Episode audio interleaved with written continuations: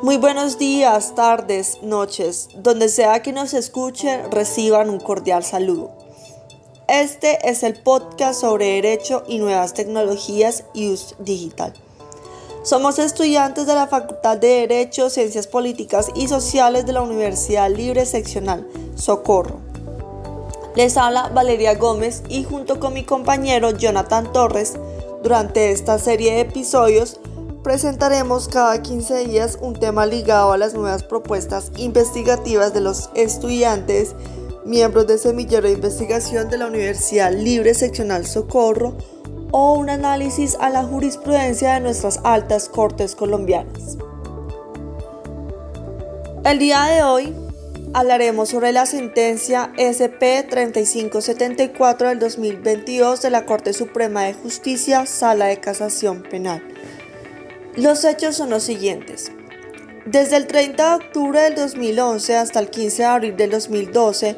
Elber Johnny Vivas Hidrobo accedió carnalmente de manera violenta a su esposa, con quien se encontraba casada desde el año 2008. Dicha conducta ocurrió en múltiples oportunidades cada vez que el agresor llegaba a su casa en estado de embriaguez en horas de la madrugada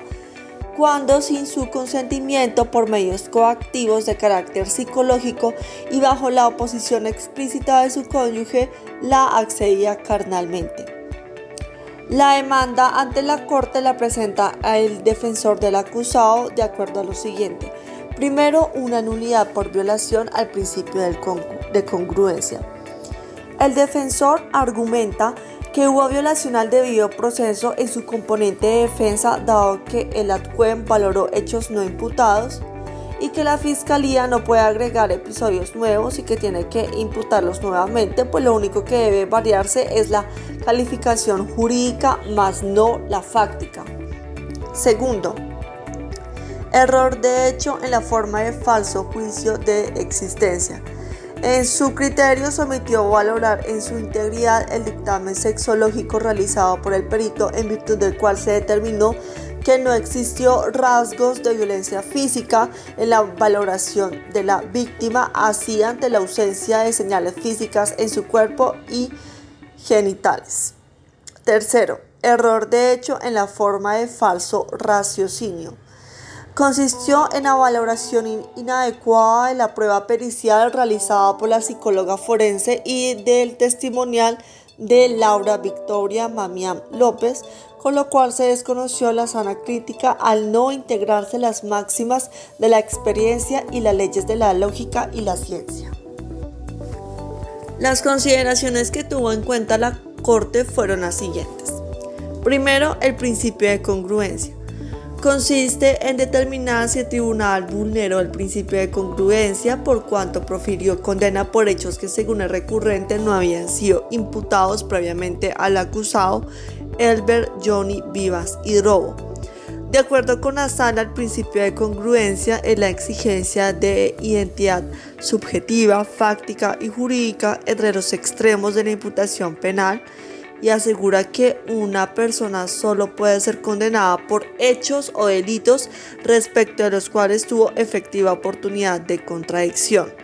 Los hechos jurídicamente relevantes incluidos en la imputación no pueden ser objeto de modificación sustancial a lo largo del proceso, debiéndose mantener su núcleo fáctico en la formulación de la acusación y en la sentencia, salvo algunas variaciones propias del carácter progresivo de la actuación. Así que en este caso la defensa del acusado no fue sorprendida con la incorporación de aspectos factuales que pudieran dar lugar a la aplicación de un tipo penal diferente, tampoco se abocó a enfrentar hipótesis fácticas diversas a aquellas que fueron dadas a conocer desde un comienzo en audiencia de imputación, por lo tanto no encuentra la sala que la actuación haya estado condicionada por un vicio de garantía o estructura de modo que existió consonancia fáctica entre los actos de imputación, acusación y los fallos de primera y segunda instancia, así que por lo expuesto no prospera ese cargo de nulidad presentado por el demandante. Segundo,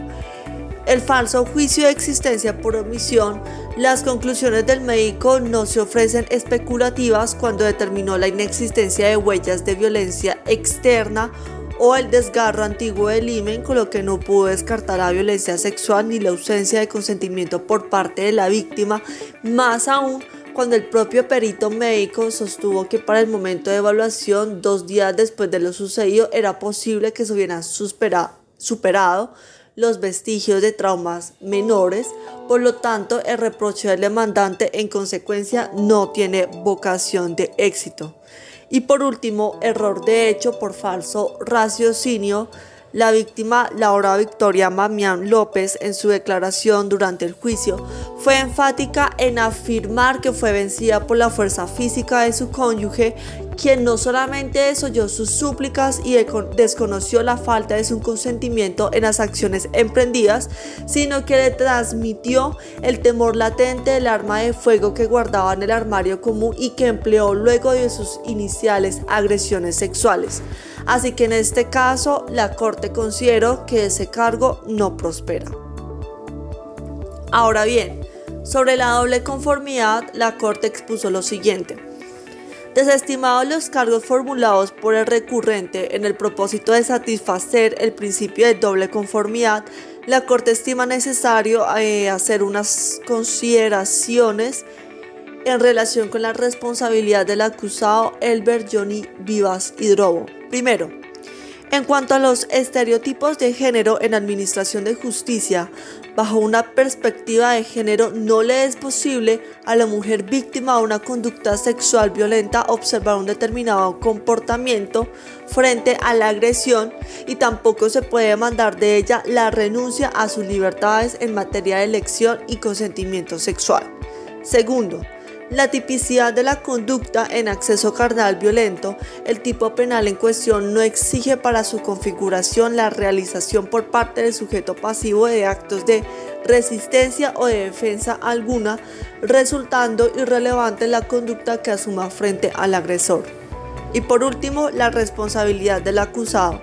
Al respecto, debe resaltarse que durante el juicio oral no se demostró que la víctima tuviera razones de inventar esta historia con la finalidad de perjudicar a Elbert Johnny Vivas Hidrobo al ponderar la decisión de los hechos, el ADPER encontró más creíble las manifestaciones de Laura Victoria Mamián López, quien denunció ante la constante vulneración de su dignidad por la agresión verbal, física, psicológica y sexual ejercida en su contra y a pesar de sus intentos de un cambio de comportamiento del acusado, la situación siguió presentándose, en especial los fines de semana cuando llegaba al licorado, forzándola a tener relaciones sexuales, describiendo la escena como una agresión a la fuerza. En ese sentido, sin duda, bastaba que la víctima, como lo narró Laura Victoria Mamián López, le hiciera manifestación al acusado de su propósito de no sostener relaciones sexuales para que éste declinara en su intención de accederla carnalmente. Le pidió, le imploró y le dijo que le dolía para que cesara en sus avances, según lo narró. Pero además, relató el acusado que persistía incluso ante su oposición física, resultando fácilmente obligada su voluntad ante la fuerza física que imprimía a la acción. La decisión de la Corte fue, primero, no casar el fallo recurrido. Segundo, confirmar la sentencia de segunda instancia proferida por la Sala Penal del Tribunal Superior de Distrito Judicial de Popayán, mediante la cual condenó por primera vez a Elbert Johnny Vivas Hidrobo en la calidad de autor del delito de acceso carnal violento agravado en concurso de conductas punibles. A modo de conclusión, es innegable que han surgido elaboraciones conceptuales concernientes al papel de la mujer en la sociedad y la subordinación frente al hombre, que hoy en día esto es totalmente inaceptable.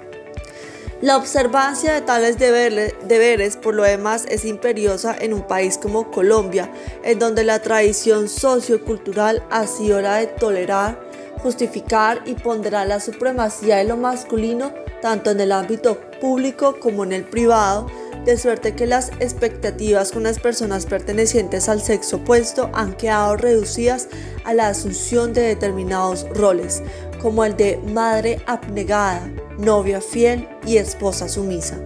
e incluso a la divulgación de ciertas cualidades como la virginidad, la ineptitud, la pasividad, la belleza o la simple condición ornamental que de ningún modo se compaginan con el debido respeto a sus derechos fundamentales. Vale la pena mencionar que la capacidad intelectual y proyecto de vida de una mujer no puede ser motivo para excluir la agresión sexual en su contra y descalificar su versión de los hechos. De otra parte, bajo el supuesto de un débito conyugal en las relaciones maritales, no puede pretextarse los atentados a la integridad sexual de la mujer con vínculo conyugal o de hecho vigentes. Por último, el vínculo matrimonial o la relación de pareja no otorga al hombre ningún derecho sobre la sexualidad de la mujer y cuando el contacto íntimo se obtiene con la clara negativa de la víctima, y o recurriendo a la intimidación o la fuerza como ocurrió en este caso, se presenta una afectación a su libertad de decidir sobre su propia sexualidad sin que la condición de cónyuge pueda menguar el contenido del bien jurídico tutelado de la libertad sexual, el que se protege con la misma intensidad si se trata de una mujer casada o en pareja, como sucede como, con cualquier otra mujer. Con esto concluimos y te invitamos a suscribirte y compartir el contenido. Gracias por escucharnos.